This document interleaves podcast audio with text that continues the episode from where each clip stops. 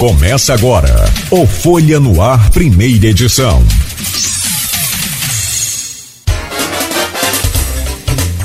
Terça-feira, 18 de abril de 2023. Começa agora pela Folha FM 98,3, emissora do grupo Folha da Manhã de Comunicação.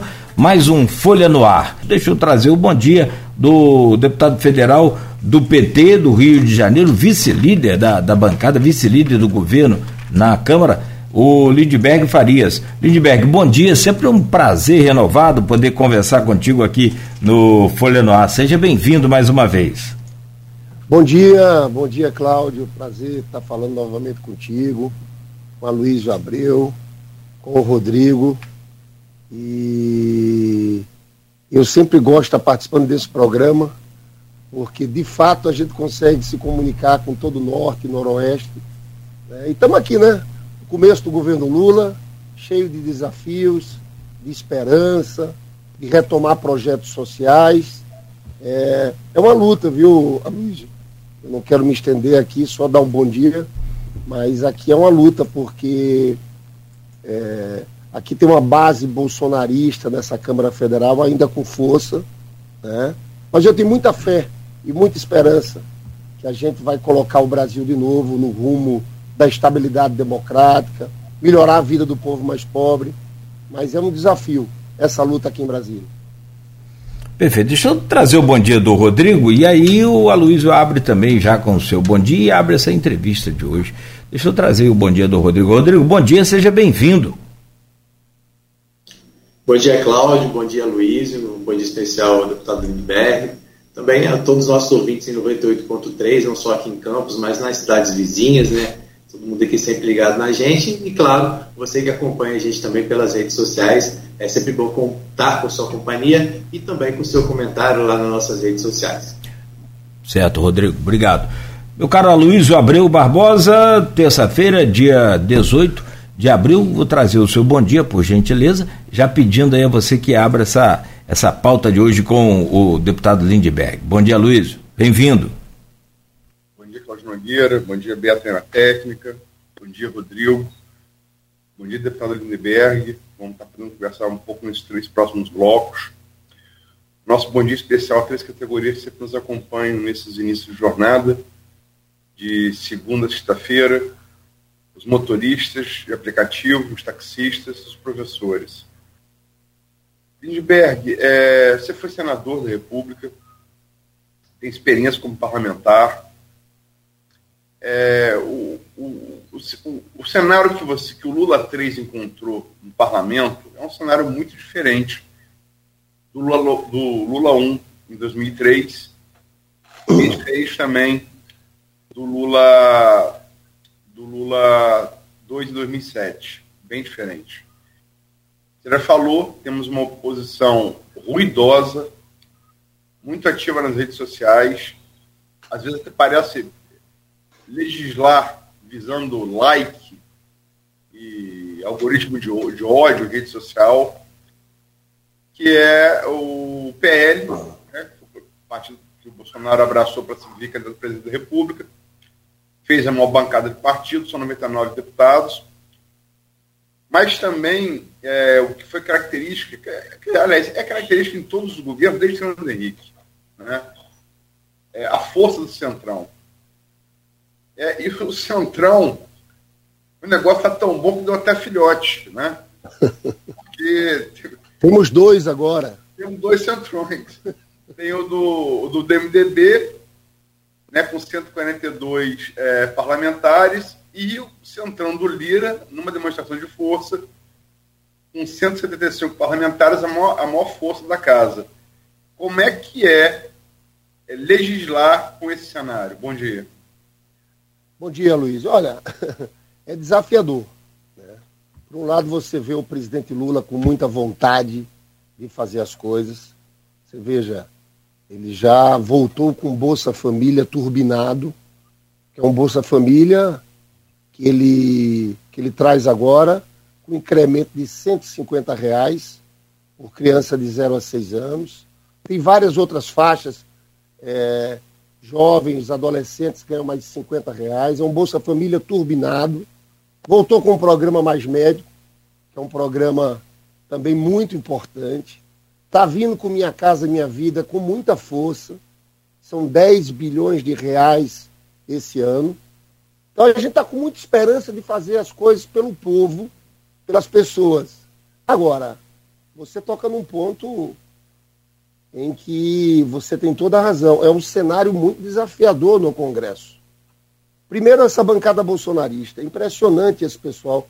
Veja bem, depois de tudo aquilo que a gente viu no dia 8 de janeiro, aquele ataque à democracia, eu estava, Luiz, aqui em Brasília. Quando eles quebraram o Congresso Nacional, entraram dentro do Supremo Tribunal Federal, fizeram aquilo tudo, no Palácio do Planalto, destruíram obras de arte? Uma tentativa de golpe. Porque esse pessoal que eles queriam, na verdade, é que o exército, os militares, de alguma forma, é, a partir daquilo tudo, intervissem. Né? Agora, depois daquilo tudo que a gente viu, de uma reação forte da sociedade brasileira, intervissem. Esse pessoal continua aqui, ó. Hoje eu estou indo daqui para a sessão do Congresso. Eu, na verdade, Claudio, sou vice-líder do Congresso, do governo no Congresso. Né? Então, sempre quando tem matérias com medidas provisórias, vetos, eu estou como vice-líder do Randolph. Hoje eles vão querer montar uma CPI. Eles querem que, que o presidente do, do Congresso, Rodrigo Pacheco, leia a instalação de uma CPI sobre 8 de janeiro. Que, na verdade, eles estão querendo criar para atrapalhar a investigação do Judiciário do Supremo. Você, hoje, começou meia-noite o julgamento de 100 daqueles golpistas, arruaceiros, que participaram daqueles atos do dia 8 de janeiro e que estão presos aqui. Já começou e o, eu tô, o Mansur está me dando aqui, o voto do relator, do Alexandre Moraes, é para tornar réus os 100 denunciados por ataques golpistas de 8 de janeiro. Mas eles estão nessa de querer montar uma CPI porque querem atrapalhar, eles têm medo dessa investigação. Porque essa investigação, Aloysio, vai chegar em financiadores, quem financiou aqueles atos do dia 8 de janeiro, e, ao meu ver, pode chegar diretamente à família Bolsonaro e no próprio Bolsonaro. Está muito claro que aquele ministro da Justiça, Anderson Torres, está preso, né, ele teve um papel central naquele 8 de janeiro, não só no dia 8 de janeiro, mas também com outro crime. Você sabe que agora existe uma lei do Estado de Direito, de Estado Democrático de Direito, que foi aprovada em 2021, que tipifica como crime alguém que tente atrapalhar, interferir no resultado das eleições. E você sabe que depois da prisão do Anderson Torres, a Polícia Federal pegou na casa dele, nos seus documentos, um estudo, um plano que envolvia a Polícia Rodoviária Federal para atrapalhar os eleitores do Lula no dia da eleição. E isso aconteceu, Aloysio. Você lembra que lá no Nordeste, os principais lugares onde Lula tinha votação alta, é, é, os lugares que Lula tinha votação alta, eles, eles aumentaram o efetivo da Polícia Rodoviária Federal, fazendo o blitz, para atrapalhar o processo eleitoral. Bem, isso já está provado. Isso aqui, claro, que vai chegar no presidente da República. Então, eles estão preocupados com isso que está acontecendo, mas é uma linha, a linha deles aqui é uma linha completamente agressiva, eles, inclusive, têm se desmoralizado muito, porque o Flávio Dino veio aqui e o ministro Silvio Almeida vieram à Câmara e eles fizeram aquela tropa de choque, aquele discurso. Sai quase briga a todo momento com essa turma. Né? Mas eles foram é, demolidos pelos argumentos, tanto do ministro Flávio Dino como o Silvio Almeida. Então, o problema é lidar com essa turma ali na Câmara. Cada votação é uma votação muito tensa é, é sempre. A, a, votação acontece em meio a gritos. Né? Essa turma, eu acho que eles não conseguem ter uma relação de discordância, mas num nível de, de civilidade. Entendeu? Então, esse é um problema dessa Câmara. Outro problema é que, de fato, é, a, nós da esquerda temos, somando todo mundo, 140 e poucos votos. Se somar PSB e PDT, que está no outro bloco, no bloco do, do Lira. Né? Então vai ter que ter muita sabedoria nessa composição aqui. E não é fácil, né? Porque o nível de negociação que tem que ser feito para apreciação de cada proposta é muito difícil. E, na verdade, Luiz, quanto o governo estiver bem, vai tudo bem. O problema é quando tem crise, né? É, é, é uma situação eu diria que não é a melhor das situações. A gente tem esses dois blocões, são dois centrões. Então, nós vamos ter que ter muita habilidade aqui para aprovar os projetos e a pauta que o Lula quer estabelecer nesse primeiro momento. Lindbergh, é, é, em relação a esses dois blocos, você fez a, a soma aí, você incluiu o, o PDT, que é ministro da Previdência Carlos Lupe, incluiu fatalmente o, o PSB, que é do vice-presidente Geraldo Alckmin, que migraram para o grupo de Lira, né? É, Lira, ele quis, é, ele, ele, não quis assumir a paternidade desse grupo, né? Ele se preocupou em não assumir. Mas é, é todo mundo sabe que, que, o grupo é ligado a ele. Né? Você tem esse, esse, grupo mais do anterior, que foi fundado ali pelo movimento do Baleia Rossi, sobretudo, que disputou com Lira a presidência. É, é, como é que fica é, o PT é, quando você tem é, partidos da sua base, quer dizer, que, é, do seu vice, de um ministro seu, eles aderindo a um bloco do Lira. Como é que fica essa, essa, essa correlação de forças? Eu acho, Luiz, sendo muito franco aqui, que as lideranças do governo, quem estão, a turma que está aqui à frente da negociação, eu acho que a gente podia ter montado um bloco governista. Porque se você vai para o governo, MDB está no governo, PSD está no governo, União Brasil, apesar dessa loucura toda, está no governo. É, você monta a base governista. Em qualquer lugar do mundo é isso. Aí em Campos, eu tenho certeza que o prefeito Vladimir tem uma base governista. Né? Então, acho que faltou um pouco uma atitude nossa de montar uma base governista nossa. Por mais que negociasse, conversasse com Lira, a gente tem que ter montado uma base aí de 240 deputados, com todo mundo que está no governo, com os partidos. PSB tinha que estar, PDT tinha que estar, MDB tinha que estar, entendeu? E eu acho que é, isso talvez não aconteceu, porque o Lira sempre quis aqui, ô, ô Luiz. Ele sempre foi contra que a gente montasse um pouco a base governista, porque ele sempre quis que tudo passasse por ele, na verdade.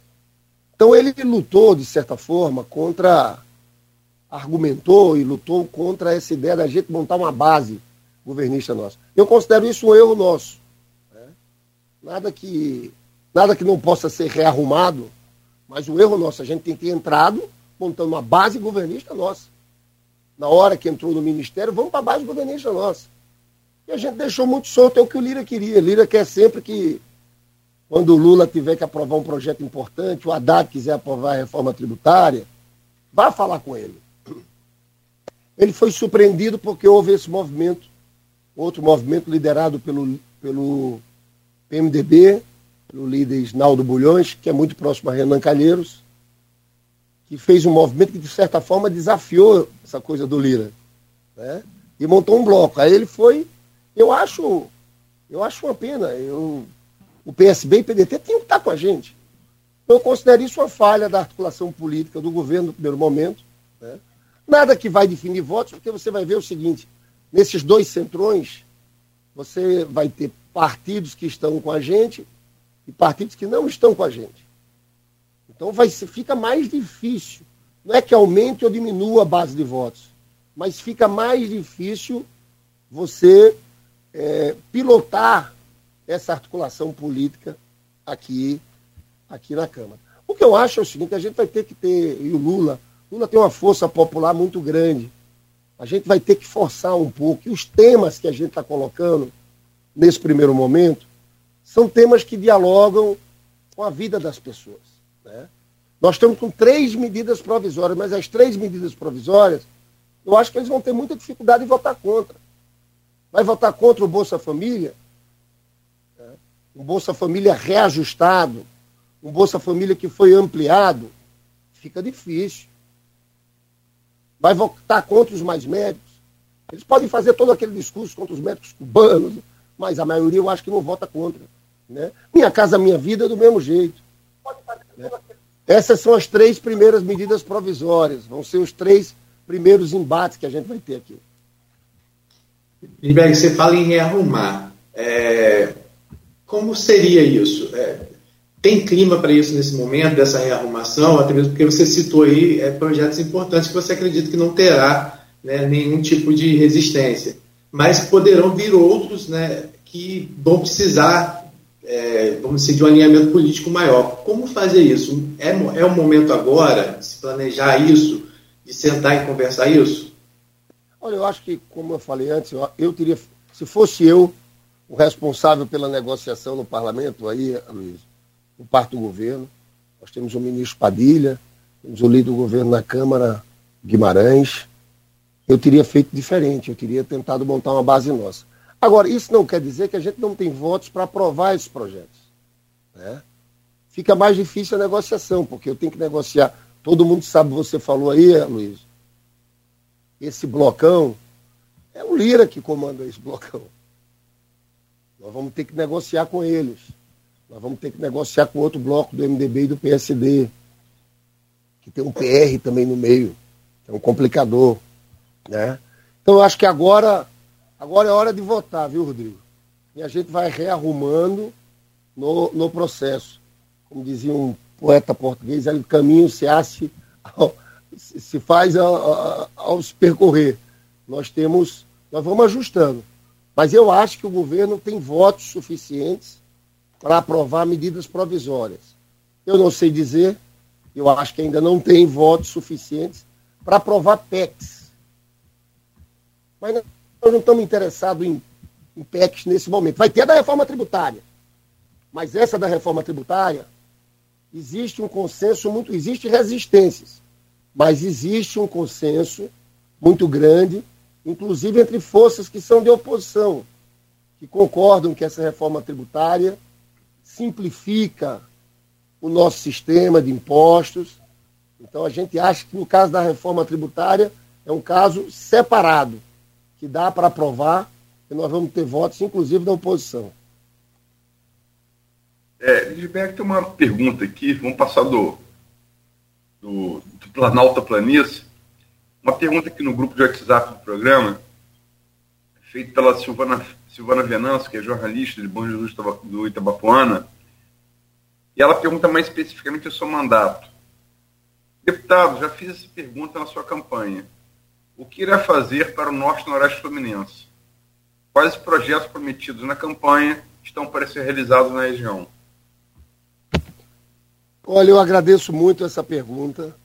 Você sabe que eu já fui eu já fui senador e tive contato também com essa região. Eu queria aproveitar, inclusive, viu, Luiz, mandar um abraço para a Diva aí. Não sei se ela está assistindo também, mas eu sempre eu sempre é, estou próximo dos eventos, da, do, do, que acontece aqui no estado do Rio de Janeiro. Eu tenho um compromisso muito grande, você sabe, com a educação aí de Campos. Quando eu fui senador, por exemplo, Passoni, que era reitor, falar nisso, o reitor da UENF, inclusive o Raul, está aqui hoje em Brasília. Vou recebê-lo no meu gabinete hoje às 10 horas é, da manhã. Mas eu sempre coloquei emendas destinadas às universidades e aos institutos federais aí da região. Vale dizer que as universidades públicas, isso é uma conquista do governo do Lula, né? Os institutos federais também se espalharam aí pelo norte e noroeste. Isso foi uma decisão política do governo do presidente Lula. Eu sou apaixonado pelos institutos federais aí, de todo o Brasil. Mas o impacto que os institutos federais. O nome dela ela é de Bom Jesus, né? Sim, sim, Bom Jesus. Então, Bom Jesus é um lugar que tem um Instituto Federal. inclusive que nós colocamos emendas para lá. Só em Campos a gente colocou é, recursos para expansão do IFE de Campos, recursos para o restaurante universitário da UENF, também colocamos para a UF e mandamos aí um milhão de reais para equipamentos e estruturação das unidades básicas de saúde de campos. E mandamos também, eu vou abrir aqui um outro, para o Instituto Federal de Bom Jesus. Né? Olha aqui, estou tentando abrir para ver o de Bom Jesus. Carapebus, a gente colocou emendas. Cardoso Moreira também, colocamos 350 mil para a saúde básica da cidade. Macaé, Macaé já é outra coisa, já tem várias coisas aqui. Quissamã. Então, eu quero continuar como deputado federal, e agora você sabe que o deputado federal, do ponto de vista da atuação parlamentar, ele pode ajudar ainda mais, né, Luiz? Porque aumentou muito o peso de distribuição de emendas por parte dos parlamentares. Foi feito aquele orçamento secreto, que ainda bem que acab acabaram os orçamentos, o, o, o, Supremo acabou o orçamento secreto. Travou aí a conexão do, do Lindbergh? Sim. Vamos fazer um intervalo então, enquanto o Lindbergh reconecta aí para finalizar essa, essa pergunta da Silvana. Estamos conversando com o deputado federal Lindbergh Farias, é, ao vivo aqui conosco, e também na bancada o Aloysio Abreu Barbosa e o Rodrigo Gonçalves. Lindbergh, você é, perdeu a conexão aí, mas já restabeleceu e você respondia, concluía lá o seu raciocínio na resposta da pergunta da Silvana Venâncio. Como o Aloysio disse, jornalista de Bom Jesus do Itabapuana, que lhe perguntou, deputado, já lhe fiz essa pergunta na sua campanha. O que irá fazer para o Norte, Noroeste e Fluminense? Quais os projetos prometidos na campanha estão para ser realizados na região? Por favor, Olha, Liliberto. Como eu estava respondendo, eu como senador já coloquei muitas emendas para a região, sempre priorizando educação e saúde. Né? Você veja que Campos é um, tem um polo educacional aí, Itaperuna tem um polo educacional, a Silvana, que é de Bom Jesus, a gente já tinha colocado emendas também lá para o Instituto Federal de Bom Jesus.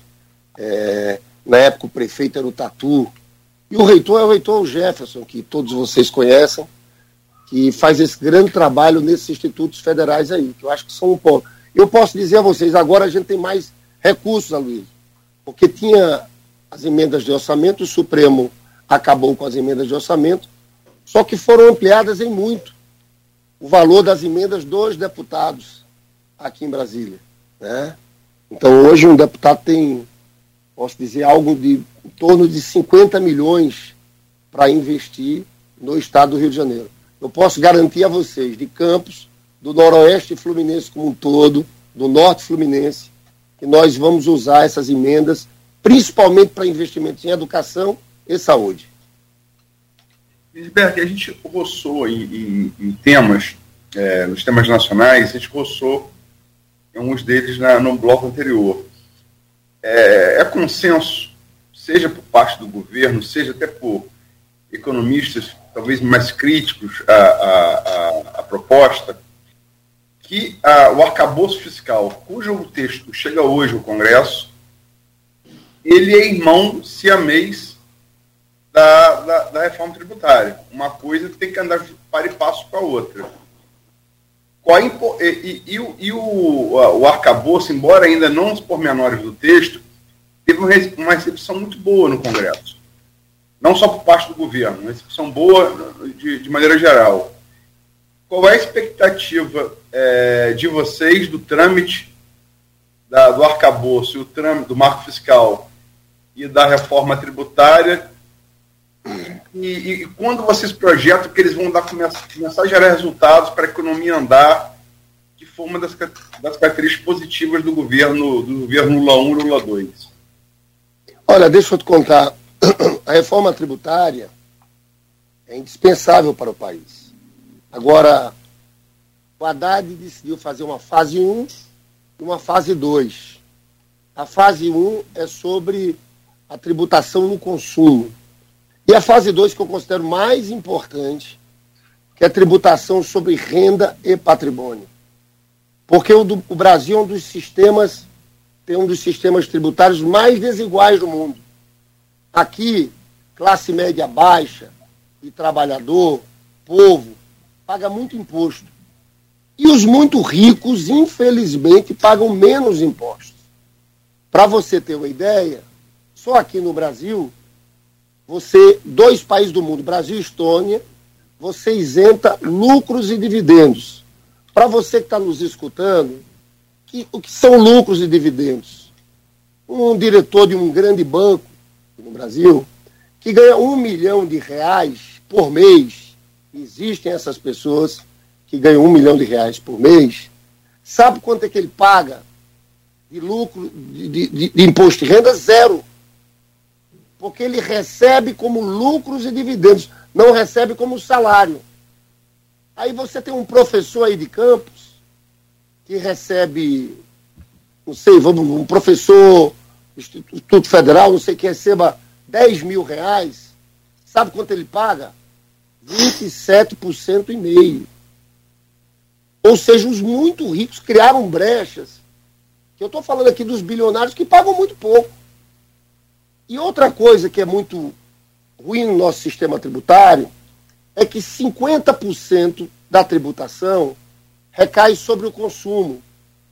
Isso iguala pobre e rico, que acabam pagando o mesmo imposto, e o peso na renda do mais pobre, o imposto tem um peso muito grande. Né? Quando na maior parte dos países, eu estou falando do OCDE, estou falando Alemanha, eu estou falando Espanha, estou falando Estados Unidos, dois terços da tributação são sobre renda e propriedade. Então, esse é um desafio que a gente tem aqui para fazer no país. Essa primeira etapa da reforma é muito positiva, porque vai simplificar muito o sistema tributário, vai facilitar, Hoje é uma luta para qualquer empresário aqui no Brasil investir. É um emaranhado de, de tributos municipais, estaduais, federais. E eu acho que vai trazer alguma justiça também federativa. Vai beneficiar principalmente os municípios com maior número de habitantes, municípios mais pobres. Então, eu acho que é fundamental ter as duas etapas. Né? Eu sei que vai ter reação maior do Congresso na segunda etapa, porque infelizmente nesse Congresso Nacional existe forças, lobbies muito grandes. Quando a gente vai falar em uma tributação mais justa, tributar mais o muito rico, né? tributar mais propriedade, renda. É. Porque você pode, inclusive, Aloysio, diminuir imposto das empresas também diminuir sobre o consumo das empresas. Mas sobre renda e propriedade, quem tem, quem tem, sobre quem recebe muito, eu acho que esse é um debate que a gente vai ter que, vai ter que enfrentar e é muito importante. Quanto ao arcabouço, nós estamos na expectativa, viu? Vai ser apresentado a qualquer momento no dia de hoje. Vai ser muito importante. Você tem visto, Aloysio, a nossa luta contra a taxa de juros. Eu não consigo entender porque o Brasil tem a maior taxa de juros do mundo. 8% de juros reais, 13,75%. Essa inflação que está aí não é de demanda. Esse Roberto Campos Neto foi indicado pelo Bolsonaro. Eu, sinceramente, acho que ele age para sabotar o governo do presidente Lula, porque a economia está parando. Eu acho, Aloysio, que tem uma armadilha que deixaram para o Lula. Tem uma nova herança maldita que deixaram para o Lula. Porque, veja bem, o Bolsonaro fez toda essa farra fiscal, gastou o que quis no ano da eleição. A economia cresceu 2,9%. Mas se você for ver, esses 2,9% foram da seguinte forma: cresceu 1,3% no primeiro trimestre do ano passado, 0,9% no segundo trimestre do ano passado 0,3 está caindo no terceiro trimestre do ano passado. E no último trimestre, antes do Lula assumir, foi menos 0,2. Então deixaram a economia caindo. E o Lula assume nessas circunstâncias. Aí tem um Banco Central autônomo, presidido por esse Roberto Campos Neto, que coloca, deixa a taxa de juros lá em cima. Eu faço uma pergunta a você: como é que a gente pode querer investimento privado numa situação como essa? Tem muitas empresas quebrando, em recuperação judicial, porque pegaram os juros quando a taxa Selic era 2%, está agora 13,75% e estão quebrando. Qual é o empresário que vai investir se ele pode ganhar em títulos da dívida pública 8% ao ano? Então eu diria que o desafio, a armadilha que montaram para o governo Lula, é uma armadilha muito séria. Por isso que o Lula, além da vontade dele, nós vamos ter que ter muita sabedoria para como sair disso. Né? E a gente fala sobre os juros, é, tem uma reação de setores, inclusive da imprensa. Né? Então é um momento delicado, porque o que esse Roberto Campos Neto do Banco Central está fazendo é puxar o freio de mão da economia a previsão do mercado, existe o Boletim Focus. O Boletim Focus junta a avaliação de mais de 130 instituições financeiras, bancos, sobre previsão econômica, sobre resultado fiscal.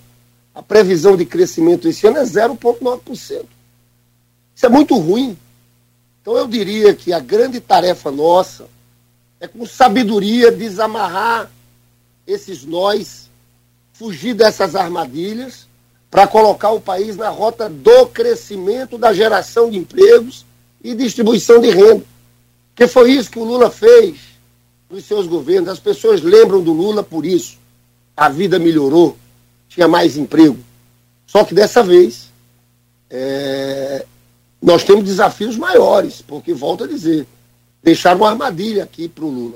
Deputado Lindbergh Farias, hoje é um dia muito importante é, para o governo federal. Você vê aí essa questão do arcabouço, ontem mesmo a Simone Tebet falava e demonstrava a preocupação caso esse projeto não ande, caso ele não seja aprovado. Você falava mais cedo sobre a inabilidade né, do, do governo e não ter também um, uma frente no, no, a sua bancada no, no Congresso. Para lidar com essa situação, hoje colocada aqui é, já por você né, no questionamento do Aloysio, são duas, é, dois centrões hoje. Se um já era bom, dois então você imagina. São dois centrões e ainda a ala bolsonarista. Como é que você vê? Porque se não for aprovado o arcabouço fiscal, você tem aí pouco mais de 24 bilhões, o que daria só para bancar o mínimo do mínimo ali do governo federal, ou seja, só para a máquina não parar. Programas sociais, essa coisa toda, pararia tudo. Você lida com a possibilidade disso não andar no Congresso? Não, eu acho que vai ser aprovado o arcabouço. A nossa preocupação aqui é outra também. Nós somos PT, somos base do governo, mas nós queremos também fazer sugestões, é, porque volto a dizer a vocês, o fundamental para esse período, para o governo Lula dar certo, é a economia crescer, gerar empregos, distribuição de renda, tá? Porque se a gente tiver, vocês, vocês vão concordar comigo, se a gente tiver economia estagnada, sem crescimento, sem geração de empregos, aí a situação fica mais complicada para a gente. Né? E eu volto a dizer, eles deixaram uma armadilha pronta. Né? O que se faz em momentos de desaceleração econômica, né, como esse. É, às vezes é necessário ampliar investimentos, investir em obras públicas, em educação, em saúde. Se o lado da política monetária, o Banco Central, está apertado, os juros estão lá em cima, a gente tem que usar o lado fiscal para colocar a economia para andar. A gente teve no governo do Lula uma crise econômica mundial gravíssima ali 2009 e 2010. Vocês lembram o que o Lula fez? Lula acelerou nos investimentos. Foi PAC, era obra. Você tem uma ideia, o crescimento das despesas ali, dos investimentos, em 2010 foi 16%. Foi algo muito forte. Né? Então nós aqui do PT estamos esperando o arcabouço fiscal, mas a gente quer sugerir sempre no sentido de que temos que fazer um arcabouço fiscal, porque o, antigo teto de gastos, aquilo é completamente desmoralizado. Desde o início, aquilo era uma trava muito grande a investimentos sociais. Aquilo era inviável. Né? Era inviável. E, e, então, é preciso ter uma outra regra fiscal, mas a gente quer contribuir porque a gente acha, viu, Luiz, que essa regra tem que ser uma regra que tenha flexibilidade. E afaste, por exemplo, investimento. Todo mundo diz que investimento. Aqui, quem é de esquerda, quem é de direita, todo mundo concorda de dizer que o investimento em infraestrutura é algo que estrutura, que é importante. Eu sou da tese que o investimento tem que estar fora do teto. Porque se a gente desacelera a economia muito, a gente vai precisar justamente desse investimento para jogar a economia para frente, entendeu? Então nós estamos na expectativa do arcabouço, mas a gente quer fazer sugestões também. Do outro lado, o mercado faz sugestões, porque a gente, tudo que a gente não pode ter nesse momento é a somatória de uma política de aperto monetário ou outra de aperto fiscal. Né? Nesse momento, a gente acha que isso não pode acontecer. Então, a gente quer dialogar, contribuir, vamos conversar com a Haddad, porque é o que o Lula quer também, o que a gente quer também é crescimento econômico. Então, a gente tem que ter cuidado para não ser um arcabouço que aperte demais e dificulte a nossa capacidade de investimento nesse próximo período. Edberg, dentro dessa proposta do arcabouço, tem um fator também importante que também acaba passando pelo Lira, que é a escolha do relator do projeto na casa. Né? E, e o Lira já falou que vai esperar chegar o texto para definir isso.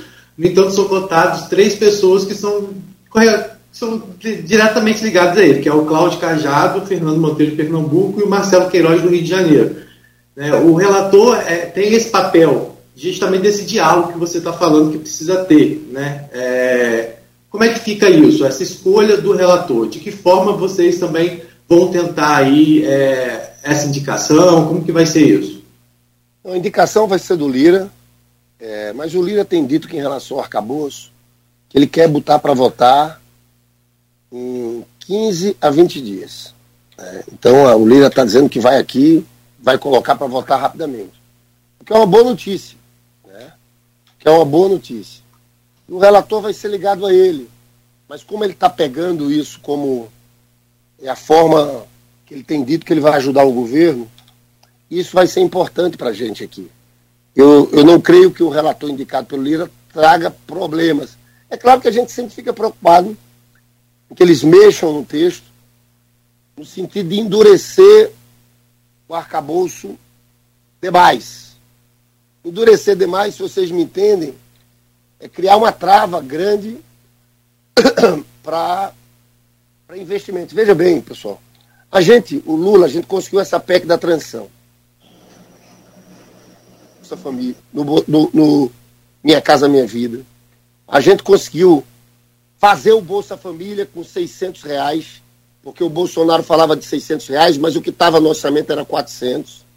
A gente colocou um adicional de 150 por criança, mais outro adicional para jovens, para gestantes. Tem vários aspectos. O que não pode é a gente fazer algo que chegue no Congresso, seja piorado, para no próximo ano a gente tem que cortar esses programas. É isso que a gente não admite. É isso que Lula não admite. A gente tem que voltar a fazer política para os que mais precisam no Brasil. Nós temos que fazer mais médicos. Então a única preocupação na tramitação do arcabouço aqui no Congresso, na Câmara e no Senado é que alguém piore de uma forma que trave a questão fiscal de forma tal que o governo tem que fazer corte nesses programas.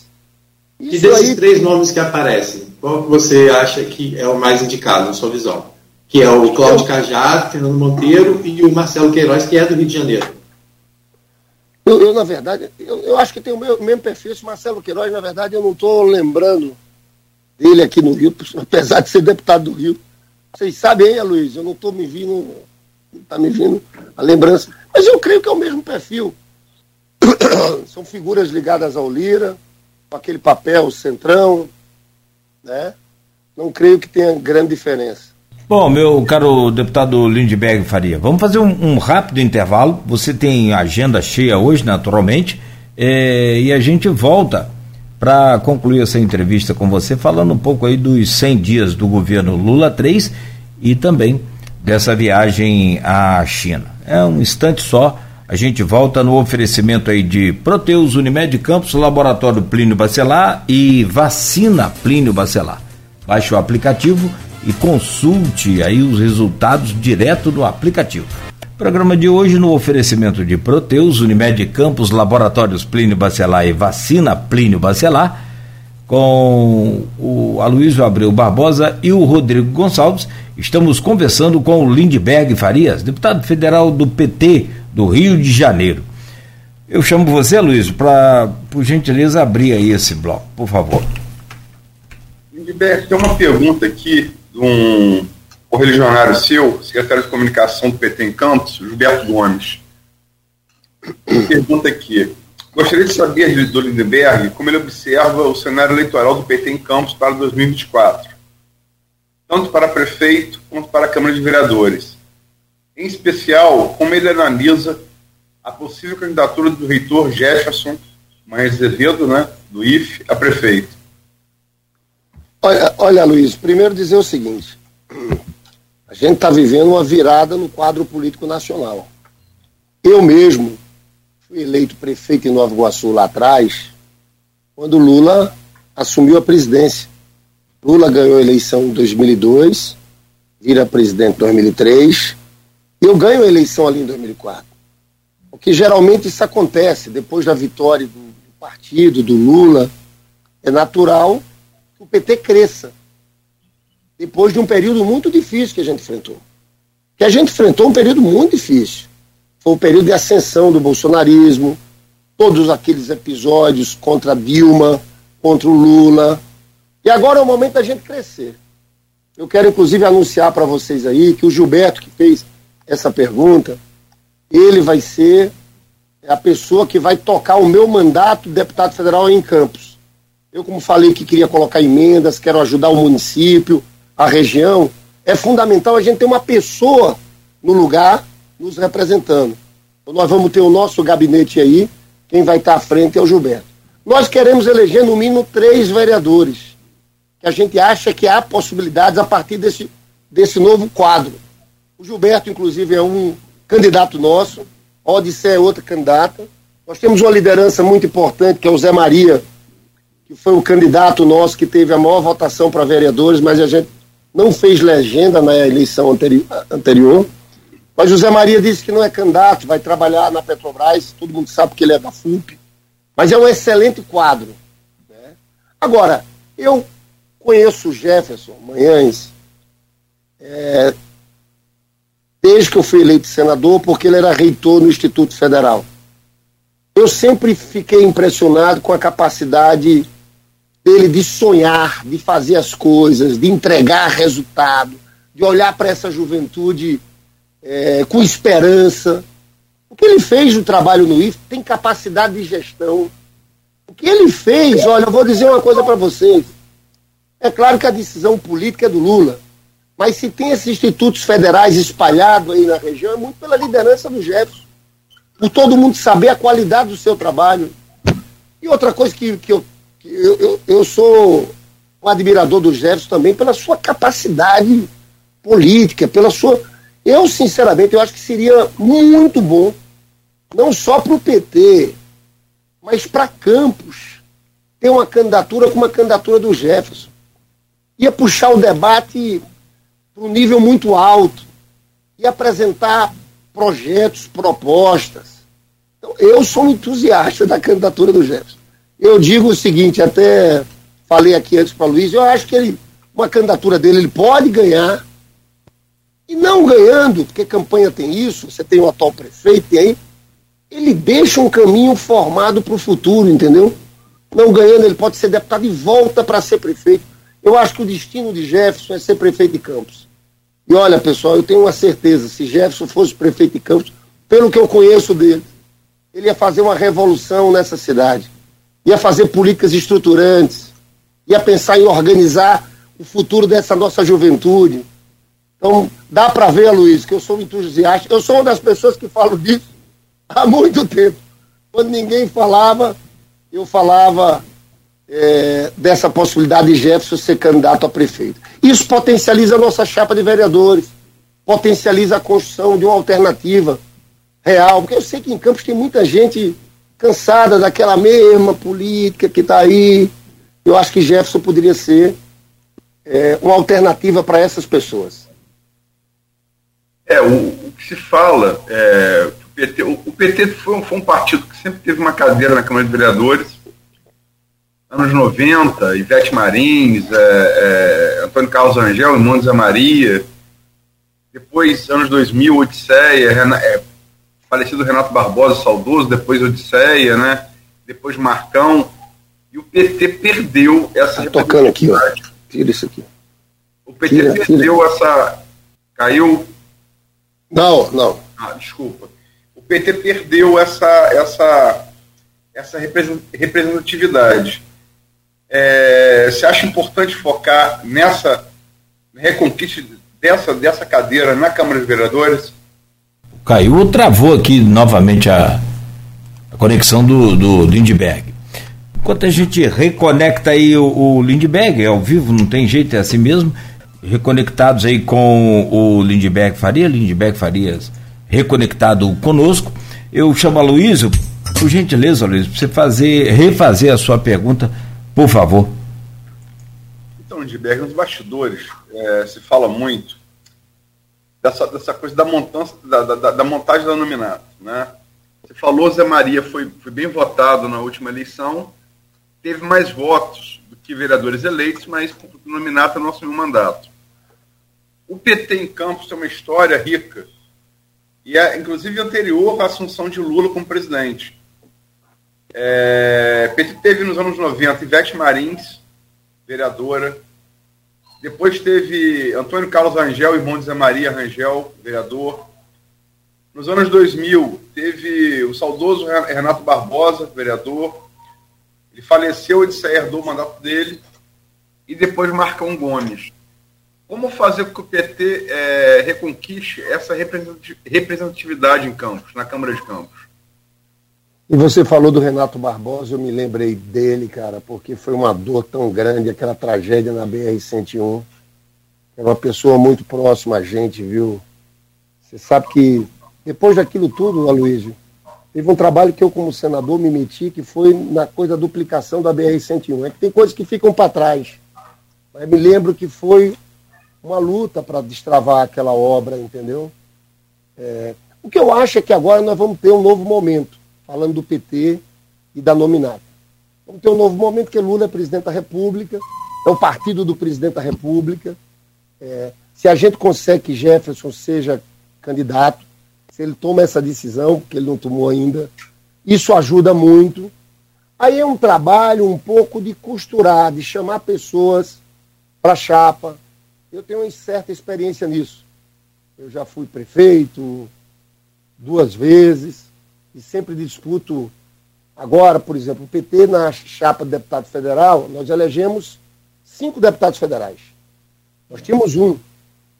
Agora, nesse caso, sempre é muito importante você chamar algumas pessoas que você sabe que, mesmo que elas não ganhem, não tenham chance de ganhar, elas ajudam e contribuem para a chapa. Eu tive 150 e, quase 153 mil votos. Mas muitos candidatos que tiveram 5 mil votos, 4 mil votos, 3 mil votos, ajudaram para que a gente fizesse cinco deputados. Porque ao final você soma o voto de todo mundo da legenda. E aí você conta para ver o que é que. Então, na, no caso da eleição passada aí de Zé Maria, Zé Maria foi um excelente candidato teve uma grande votação, mas tinha que ter sido feito um trabalho para chamar uns candidatos que tinham 500 votos, 400 votos, 300 votos. Eu vivi uma experiência lá atrás. Eu fui quarto vereador mais votado do Rio de Janeiro, na época era do PSTU. E também, como deputado federal, foi um dos mais votados e não me elegi. Não sei se vocês lembram disso. Né? Tive uma votação gigantesca e não entrei porque era praticamente eu puxando. Então vai ter que ser feito um trabalho, o momento é diferente, a situação é melhor para a gente, mas vai ter que ser fazer um trabalho, viu, Gilberto, você que está nos assistindo, de costura, de chamar a gente, para que a gente tenha uma chapa com a chapa com os nomes mais fortes, nomes médios, e nomes que tem pouca chance, a pessoa sabe que tem pouca chance, mas pode querer ser candidato para começar uma trajetória, para ajudar a legenda. Então, essa construção aí, a Luiz, é muito importante para que a gente tenha êxito. Microfone, Luiz, por gentileza. Desculpa. 100 dias do governo Lula é, se completaram no domingo é, atrasado, né? É, muito, é, esse, esse, período de 100 dias é um período muito curto, né? mas se, convencionou, se convencionou a partir do segundo reinado de Napoleão, é um período emblemático que se faz, se faz, faz análise de governo. É, curto e grosso, que nota você daria esses 100 dias do governo Lula e por quê? Olha, deixa eu te contar. Eu acho que o Lula começou muito bem. Né? Primeiro, que ele começa enfrentando uma crise.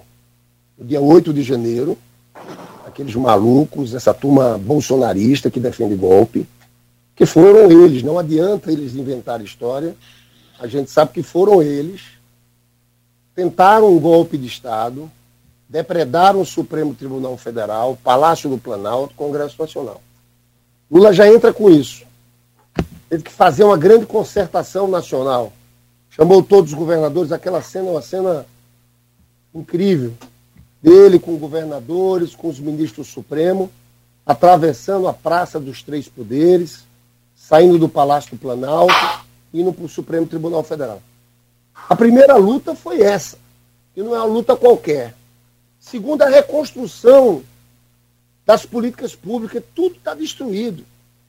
Eu tenho visto aqui ministérios inteiros que o ministro entra e diz, gente, nós estamos ter que reconstruir o ministério. Foi um governo Bolsonaro de destruição nacional. E ele está conseguindo voltar com a primeira fase do governo Lula, é voltar com políticas estruturantes nossas. E a gente voltou. Eu acho que as pessoas começam a sentir um pouco isso é, no seu dia a dia agora. Agora estamos partindo para programas muito importantes, o Desenrola. O que é, que é o Desenrola, Luiz? Nós temos hoje é, uma quantidade enorme, eu não quero dizer aqui sem ter o número exato, de brasileiros endividados. O governo vai fazer um programa que vai atingir 50 milhões de brasileiros. Aqueles que, que, que estão com. São, são os, os que estão precisando mais, os mais, digamos, quem ganha até dois salários mínimos. Esse é um programa que eu acho que vai ter um impacto muito grande na vida do povo. Nós aqui no Rio de Janeiro, o Lula está querendo retomar a indústria naval, que gerou muitos empregos aqui no Rio de Janeiro. Fazer com que a Petrobras volte a investir. Então veja, eu acho que ele começou, você vê o espírito dele. Ele, domingo de Páscoa, é um domingo de Páscoa. Enquanto o outro ex-presidente ficava andando de jet ski, teve uma chuva lá no Maranhão, o Lula pegou o avião, vai lá ele está com muita disposição. Você sabe quando ele percebe que é, um, que é, o seu terceiro mandato, compromisso com o povo. Então, acho que o Lula está muito bem pessoalmente, com muita vontade de fazer coisas. Eu acho que isso é muito importante. E a gente, quando vê o passado do presidente Lula, os dois anos, o Lula acabou com o segundo mandato com 83% de 87% de avaliação positiva. Isso foi feito principalmente por resultados concretos em cima da vida do povo. E nós estamos aqui para isso, Aloysio. E é por isso que a gente acredita muito nele, porque a gente está trabalhando aqui em Brasília porque a gente quer resultados concretos na vida do povo. Eu diria que o grande desafio do governo, Aloysio, Cláudio, é, é retomar o crescimento, geração de empregos. Esse é o desafio, porque como eu falei para vocês, aqui tem uma armadilha. Essa é a parte mais difícil, mais desafiadora mas que é a cara do governo Lula. Você viu como Lula foi ágil na crise Yanomami. Foi lá. Né? Você, tinham destruído tudo, as políticas de saúde, é, os PSF estavam completamente destruídos. Foi um ato de grande repercussão, repercussão nacional. É, Fundo Amazônia, combate ao racismo. Esse ministro Silvio Almeida, eu não sei qual a opinião de vocês mas eu sou encantado com ele. Eu acho que a gente tem um ministro aqui de uma qualidade muito, muito grande. A política que foi, que foi lançada pelo governo, no Dia Internacional das Mulheres, de igualdade, equiparação salarial, porque é um absurdo aqui no Brasil, homem e mulher terem salários diferentes quando ocupam a mesma função. Na verdade, o projeto do Lula é de equiparação salarial para homens e mulheres que têm a mesma função.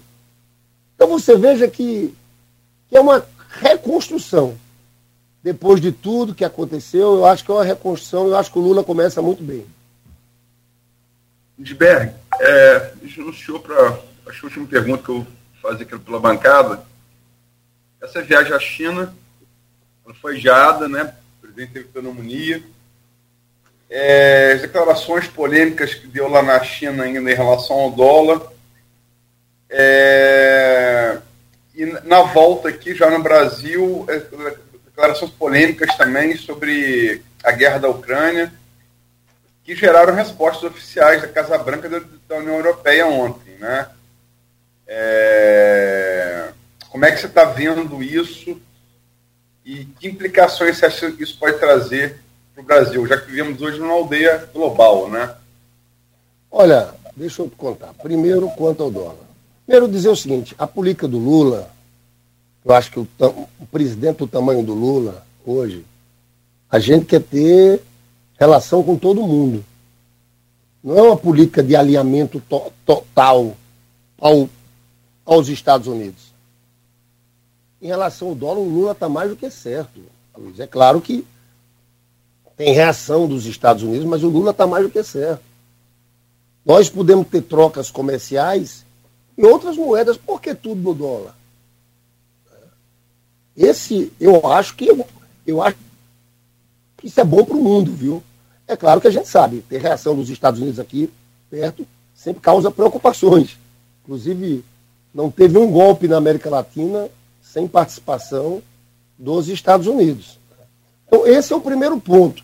Do ponto de vista dos interesses nacionais, essa questão do dólar, a gente ter alternativas ao dólar para o comércio mundial, isso é mais do que correto. Né?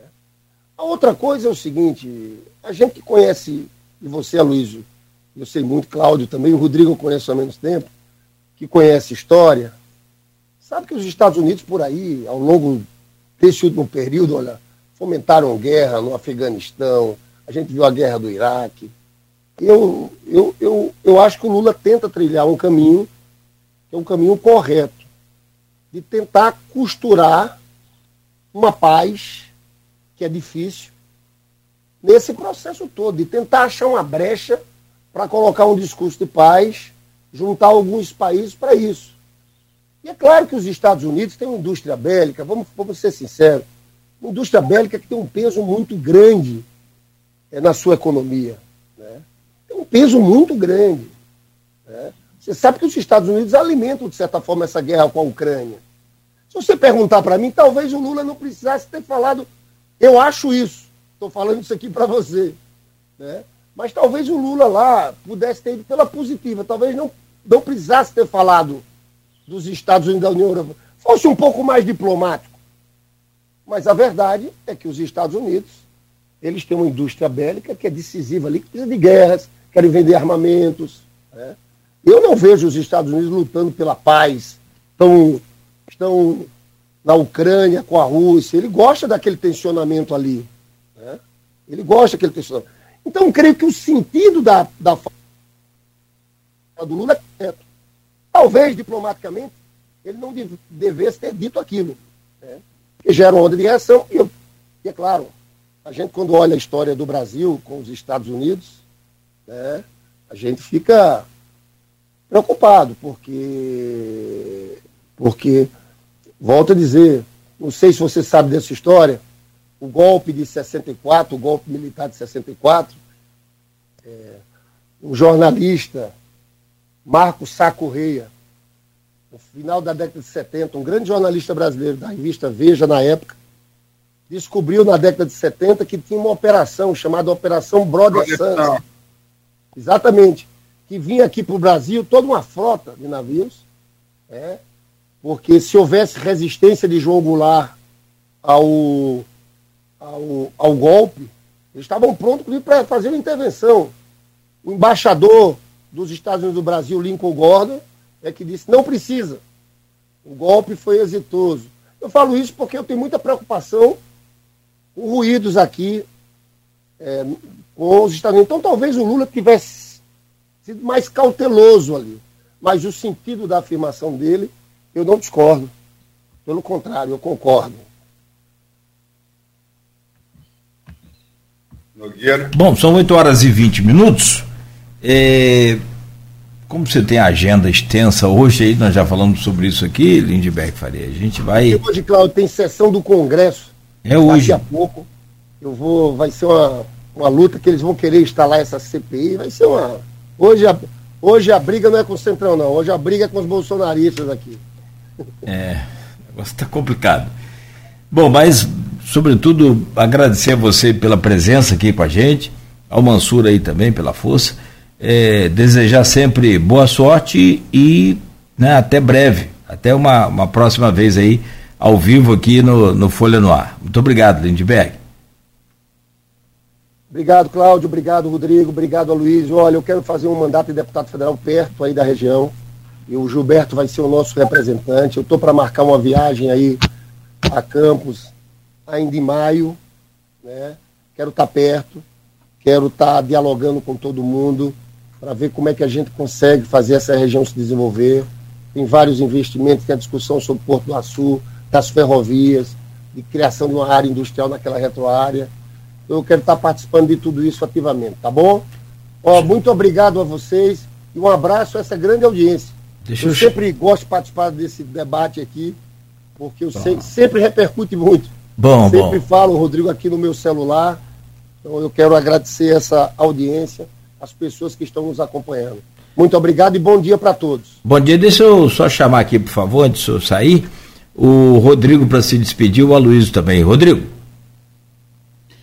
Agradecer ao Lindbergh, agradecer ao Luiz, agradecer a você, o Beto da técnica, dizer que o Lindbergh não, Lindbergh não deu a nota que o Luiz pediu. Ele falou lá dos 100 dias, mas não deu a nota aos 100 dias que a Luiz pediu. Foi uma. Nota 9. Eita! 9. Para não dizer que eu para dizer que é 10, que alguém vai dizer nota 9. Tá bom. Meu caro Luiz Abreu Barbosa. O áudio, Luiz. O Jefferson está ouvindo o programa, o Lidberg, ele mandou aqui para você Transmita ao nosso querido deputado Lindbergh um fraternal abraço, sempre generoso em suas palavras e uma liderança que acredita e investe muito na educação e na construção de uma sociedade mais justa, inclusiva e solidária. Então, Jefinho, como eu chamo, porque eu sou amigo dele desde, desde a adolescência, o reitor, o professor Jefferson Mendes Azevedo, dando aí o retorno às suas palavras sobre ele. Um abraço, obrigado pela entrevista. Obrigado. Valeu, pessoal. Valeu, valeu, valeu, deputado federal Lindbergh Farias, ao vivo conosco aqui pelo Skype.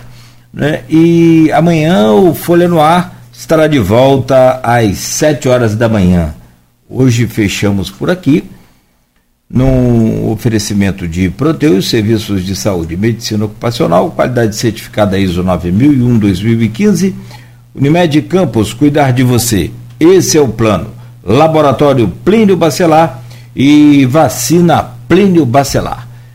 Fechamos aqui, Rodrigo, fechamos aí, beleza? Obrigado por hoje, amigo. Bom dia para você, bom trabalho. Aliás, obrigado, a, a, a, amanhã é quarta-feira, né? Quarta-feira tem o jornal Folha da Manhã impresso aí nas bancas, ok? Com e, certeza. E Três na... dessas entrevistas aí, dessa entrevista com o Lindbergh, né? Daqui a pouco a Luiz vai ajudar a gente aí na visão dele, os trechos que a gente pretende colocar amanhã na edição. Tem sessão na Câmara hoje também, né? E, então amanhã, cedinho nas bancas, Jornal Folha da Manhã, claro, trazendo toda a cobertura também de toda essa situação envolvendo a educação do município, a preocupação, o alerta que existe em relação à questão da segurança.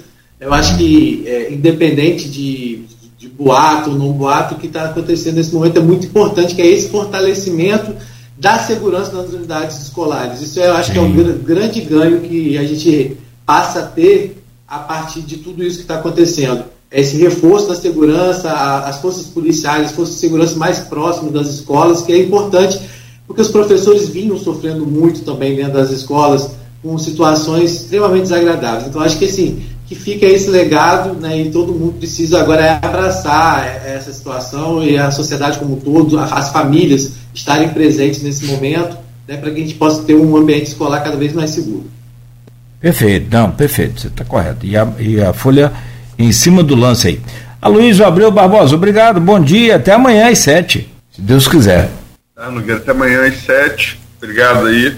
E como o Rodrigo ressaltou, parte da entrevista com o Lindbergh, não dá para botá-la toda, embora tenha sido entrevista mais curta do que o normal, mas parte dela né, transcrita amanhã, tem sido é, no Jornal Folha da Manhã, na Casa dos Assinantes nas bancas. Perfeito. A você que nos acompanha, fique ligado, fique aqui na Folha FM com muita música, informação, promoção a partir de agora aqui na 98,3. De volta amanhã no oferecimento de Proteus, Unimed Campos, Laboratório Plínio Bacelar e Vacina Plínio Bacelar.